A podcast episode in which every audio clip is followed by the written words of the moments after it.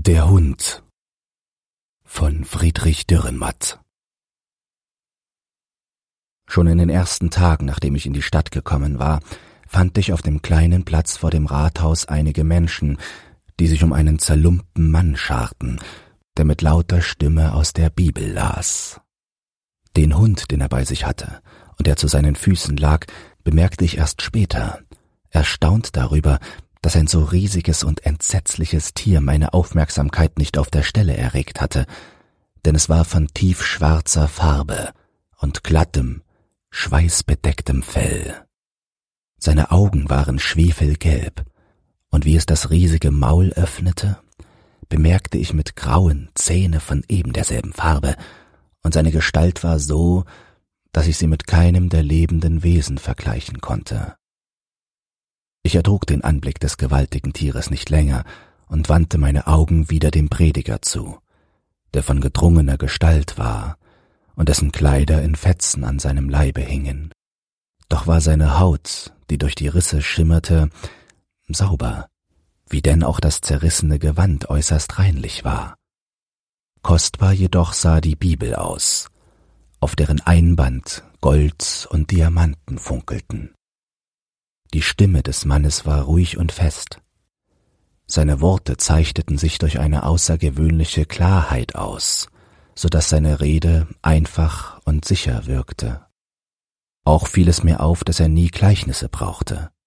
Es war eine ruhige und unfanatische Auslegung der Bibel, die er gab. Und wenn seine Worte doch nicht überzeugten, so rührte dies nur von der Erscheinung des Hundes her, der unbeweglich zu seinen Füßen lag und die Zuhörer mit seinen gelben Augen betrachtete. So war es denn vorerst die seltsame Verbindung des Predigers mit seinem Tier, die mich gefangen nahm und mich verführte, den Mann immer wieder aufzuspüren. Er predigte jeden Tag auf den Plätzen der Stadt und in den Gassen, doch war es nicht leicht, ihn aufzufinden, obwohl er seine Tätigkeit bis spät in die Nacht ausübte, denn die Stadt war verwirrend, obgleich sie klar und einfach angelegt war. Auch musste er seine Wohnung zu verschiedenen Zeiten verlassen und seiner Tätigkeit nie einen Plan zugrunde legen, denn nie ließ sich in seinem Auftreten eine Regel feststellen. Manchmal redete er ununterbrochen den ganzen Tag auf demselben Platz, manchmal aber wechselte er den Ort jede Viertelstunde. Er war immer von seinem Hund begleitet, der neben ihm schritt, wenn er durch die Straßen ging, schwarz und riesig, und der sich schwer auf den Boden legte, wenn der Mann zu predigen anfing. Er hatte nie viele Zuhörer, und meistens stand er allein, doch konnte ich beobachten, dass ihn dies nicht verwirrte, auch verließ er den Platz nicht, sondern redete weiter. Oft sah ich, dass er mitten in einer kleinen Gasse stillstand und mit lauter Stimme betete, während nicht weit von ihm die Leute achtlos durch eine breitere Gasse gingen. Da es mir jedoch nicht gelang, eine sichere Methode zu finden, ihn aufzuspüren, und ich dies immer dem Zufall überlassen musste, versuchte ich nun seine Wohnung zu finden. Doch vermochte mir niemand Auskunft zu geben. Ich verfolgte ihn daher einmal den ganzen Tag, doch musste ich dies mehrere Tage wiederholen, denn er kam mir immer wieder am Abend aus den Augen, weil ich bestrebt war, mich vor ihm verborgen zu halten, damit er meine Absicht nicht entdecke. Dann jedoch sah ich ihn endlich, spät in der Nacht in ein Haus einer Gasse treten, die nur von den Reichsten der Stadt bewohnt wurde, wie ich wusste, was mich denn auch in Erstaunen versetzte. Von nun an änderte ich ihm gegenüber mein Verhalten indem ich meine Verborgenheit aufgab, um mich nur in seiner nächsten Nähe aufzuhalten, so dass er mich sehen musste. Doch störte ich ihn nicht, nur der Hund knurrte jedes Mal, wenn ich zu ihnen trat. So vergingen mehrere Wochen, und es war in einem Spätsommer, als er, nachdem er seine Auslegung des Johannesevangeliums beendet hatte, zu mir trat und mich bat, ihn nach Hause zu begleiten doch sagte er kein Wort mehr, wie wir durch die Gassen schritten, und als wir das Haus betraten, war es schon so dunkel, dass im großen Zimmer, in welches ich geführt wurde, die Lampe brannte. Der Raum war tiefer als die Straße gelegen, so dass wir von der Türe einige Stufen hinuntergehen mussten. Auch sah ich die Wände nicht, so sehr wurden sie von Büchern überdeckt. Unter der Lampe war ein großer, einfacher Tisch aus Tannenholz, an welchem ein Mädchen stand und las. Es trug ein dunkelblaues Kleid. Es drehte sich nicht um, als wir eintraten. Unter einem der beiden Kellerfenster, die verhängt waren, befand sich eine Matratze, und an der gegenüberliegenden Wand ein Bett, und zwei Stühle standen am Tisch. Bei der Türe war ein Ofen. Wie wir jedoch dem Mädchen entgegenschritten, wandte es sich, so dass ich sein Gesicht sah. Es gab mir die Hand und deutete auf einen Stuhl, worauf ich bemerkte, dass der Mann schon auf der Matratze lag. Der Hund aber legte sich zu seinen Füßen nieder. Das ist mein Vater, sagte das Mädchen, der nun schon schläft und nicht hört, wenn wir zusammen sprechen. Und der große schwarze Hund hat keinen Namen. Der ist einfach eines Abends zu uns gekommen, als mein Vater zu predigen anfing. Wir hatten die Türe nicht verschlossen, und so konnte er mit seinen Tatzen die Klinke niederdrücken und hereinspringen. Ich stand wie betäubt vor dem Mädchen und fragte leise, was denn ihr Vater gewesen sei. Er war ein reicher Mann mit vielen Fabriken, sagte es und schlug die Augen nieder. Er verließ meine Mutter und meine Brüder, um den Menschen die Wahrheit zu verkünden. Glaubst du denn, dass es die Wahrheit ist, die dein Vater verkündet? fragte ich. Es ist die Wahrheit, sagte das Mädchen. Ich habe es immer gewusst, dass es die Wahrheit ist. Und so bin ich denn mit ihm gegangen in diesen Keller und wohne hier mit ihm. Aber ich habe nicht gewusst, dass dann auch der Hund kommen würde, wenn man die Wahrheit verkündet. Das Mädchen schwieg und sah mich an, als wolle es um etwas bitten, das es nicht auszusprechen wagte. Dann schick ihn fort, den Hund, antwortete ich. Aber das Mädchen schüttelte den Kopf. Er hat keinen Namen, und so würde er auch nicht gehen, sagte es leise. Es sah, dass ich unentschlossen war, und setzte sich auf einen der beiden Stühle am Tisch. So setzte ich mich denn auch. Fürchtest du dich denn vor diesem Tier? fragte ich. Ich habe mich immer vor ihm gefürchtet, antwortete es. Und als vor einem Jahr die Mutter kam mit einem Rechtsanwalt und die Brüder, um meinem Vater zurückzuholen und mich, haben sie sich auch gefürchtet vor unserem Hund ohne Namen. Und dabei hat er sich vor den Vater gestellt und geknurrt. Auch wenn ich im Bett liege, fürchte ich mich vor ihm, ja, dann besonders. Aber jetzt ist alles anders. Jetzt bist du gekommen, und nun kann ich über das Tier lachen. Ich habe immer gewusst, dass du kommen würdest. Natürlich wusste ich nicht, wie du aussiehst, aber einmal, das wusste ich, würdest du mit meinem Vater kommen, an einem Abend, wenn schon die Lampe brennt und es stiller wird auf der Straße, um mit mir die Hochzeitsnacht zu feiern in diesem Zimmer halb unter der Erde, in meinem Bett neben den vielen Büchern. So werden wir beieinander liegen, ein Mann und ein Weib, und drüben auf der Matratze wird der Vater sein, in der Dunkelheit wie ein Kind, und der große schwarze Hund wird unsere arme Liebe bewachen. Wie könnte ich unsere Liebe vergessen? Die Fenster zeichneten sich als schmale Rechtecke ab, die waagerecht über unserer Nacktheit irgendwo im Raume schwebten.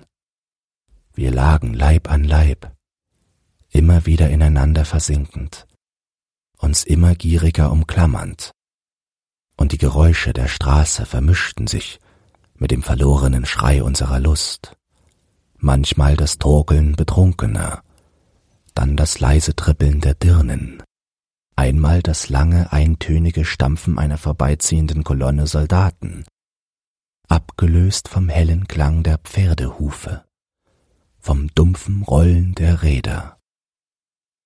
Wir lagen beisammen unter der Erde, eingehüllt in ihre warme Dunkelheit, uns nicht mehr fürchtend, und von der Ecke her, wo der Mann auf seiner Matratze schlief, lautlos wie ein Toter, starrten uns die gelben Augen des Hundes an. Runde Scheiben zweier schwefliger Monde, die unsere Liebe belauerten. So stieg ein glühender Herbst herauf, gelb und rot, dem spät erst in diesem Jahr der Winter folgte, mild, ohne die abenteuerliche Kälte der Vorjahre. Doch gelang es mir nie, das Mädchen aus seinem Kellerraum zu locken, um es mit meinen Freunden zusammenzubringen, mit ihm das Theater zu besuchen, wo sich entscheidende Dinge vorbereiteten, oder zusammen durch die dämmerhaften Wälder zu gehen, die sich über die Hügel breiten, die wellenförmig die Stadt umgeben. Immer saß es da, am Tisch aus Tannenholz, bis der Vater kam mit dem großen Hund, bis es mich in sein Bett zog beim gelben Licht der Fenster über uns. Wie es jedoch gegen den Frühling ging, wie noch Schnee in der Stadt lag, schmutzig und nass, meterhoch an schattigen Stellen, kam das Mädchen in mein Zimmer. Die Sonne schien schräg durchs Fenster. Es war spät am Nachmittag, und in den Ofen hatte ich Scheiter gelegt. Und nun erschien es bleich und zitternd, wohl auch frierend, denn es kam ohne Mantel, so wie es immer war, in seinem dunkelblauen Kleid. Nur die Schuhe hatte ich noch nie an ihm gesehen. Sie waren rot und mit Pelz gefüttert. Du musst den Hund töten, sagte das Mädchen noch auf der Schwelle meiner Türe, außer Atem und mit gelöstem Haar, mit weit offenen Augen, und so gespenstisch war sein Erscheinen, dass ich nicht wagte, es zu berühren. Ich ging zum Schrank und suchte meinen Revolver hervor. Ich wusste, dass du mich einmal darum bitten würdest, sagte ich. Und so habe ich eine Waffe gekauft. Wann soll es geschehen? Jetzt, antwortete das Mädchen leise. Auch der Vater fürchtet sich vor dem Tier. Immer hat er sich gefürchtet. Ich weiß es nun. Ich untersuchte die Waffe und zog den Mantel an. Sie sind im Keller, sagte das Mädchen, indem es den Blick senkte. Der Vater liegt auf der Matratze den ganzen Tag, ohne sich zu bewegen. So sehr fürchtet er sich. Nicht einmal beten kann er, und der Hund hat sich vor die Türe gelegt. Wir gingen gegen den Fluss hinunter und dann über die steinerne Brücke. Der Himmel war von einem tiefen, bedrohlichen Rot, wie bei einer Feuersbrunst, die Sonne eben gesunken. Die Stadt war belebter als sonst, voll mit Menschen und Wagen, die sich wie unter einem Meer von Blut bewegten, da die Häuser das Licht des Abends mit ihren Fenstern und Mauern widerspiegelten. Wir gingen durch die Menge. Wir eilten durch einen immer dichteren Verkehr, durch Kolonnen bremsender Automobile und schwankender Omnibusse, die wie Ungetüme waren, mit bösen, mattleuchtenden Augen, an aufgeregt fuchtelnden Polizisten mit grauen Helmen vorbei. Ich drängte so entschlossen vorwärts, dass ich das Mädchen zurückließ. Die Gasse endlich rannte ich hinauf, keuchend und mit offenem Mantel, einer immer violetteren, immer mächtigeren Dämmerung entgegen. Doch ich kam zu spät. Wie ich nämlich zum Kellerraum hinabgesprungen war und die Waffe in der Hand die Türe mit einem Fußtritt geöffnet hatte, sah ich den riesigen Schatten des furchtbaren Tieres eben durch das Fenster entweichen, dessen Scheibe zersplitterte, während am Boden eine weißliche Masse in einem schwarzen Tümpel der Mann lag, vom Hunde zerfetzt, so sehr, dass er nicht mehr zu erkennen war. Wie ich zitternd an der Wand lehnte, in die Bücher hineingesunken, heulten draußen die Wagen heran. Man kam mit einer Tragbare. Ich sah schattenhaft einen Arzt vor dem Toten und schwer bewaffnete Polizisten mit bleichen Gesichtern. Überall standen Menschen, ich schrie nach dem Mädchen. Ich eilte die Stadt hinunter und über die Brücke auf mein Zimmer, doch ich fand es nicht. Ich suchte verzweifelt, ruhelos und ohne Nahrung zu mir zu nehmen. Die Polizei wurde aufgeboten, auch da man sich vor dem riesigen Tier fürchtete, die Soldaten der Kaserne, welche die Wälder in langgestreckten Ketten durchstreiften. Boote stießen in den schmutzigen gelben Fluss, und man forschte mit langen Stangen. Da nun der Frühling hereinbrach, mit warmen Regengüssen, die unermeßlich heranschwemmten, drang man in die Höhlen der Steinbrüche, rufend und mit hoch erhobenen Fackeln. Man stieg in die Kanalisationsgänge hinab und durchsuchte den Estrich der Kathedrale. Doch wurde das Mädchen nicht mehr gefunden, und der Hund kam nicht mehr zum Vorschein. Nach drei Tagen kam ich spät in der Nacht auf mein Zimmer.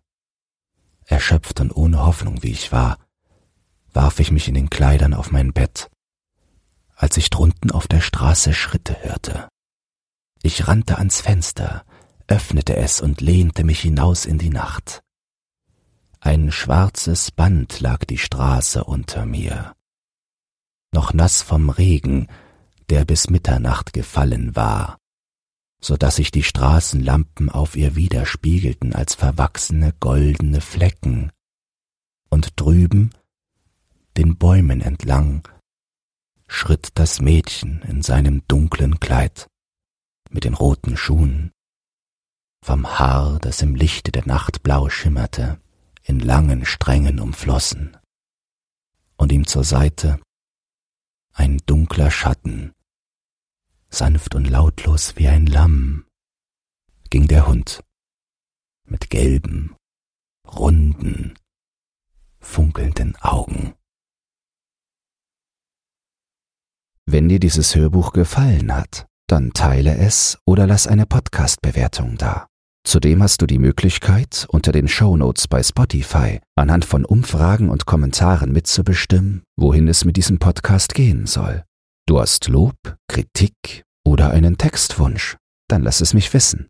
Doch nun viel Spaß beim nächsten Hörbuch und eine geruhsame Nacht.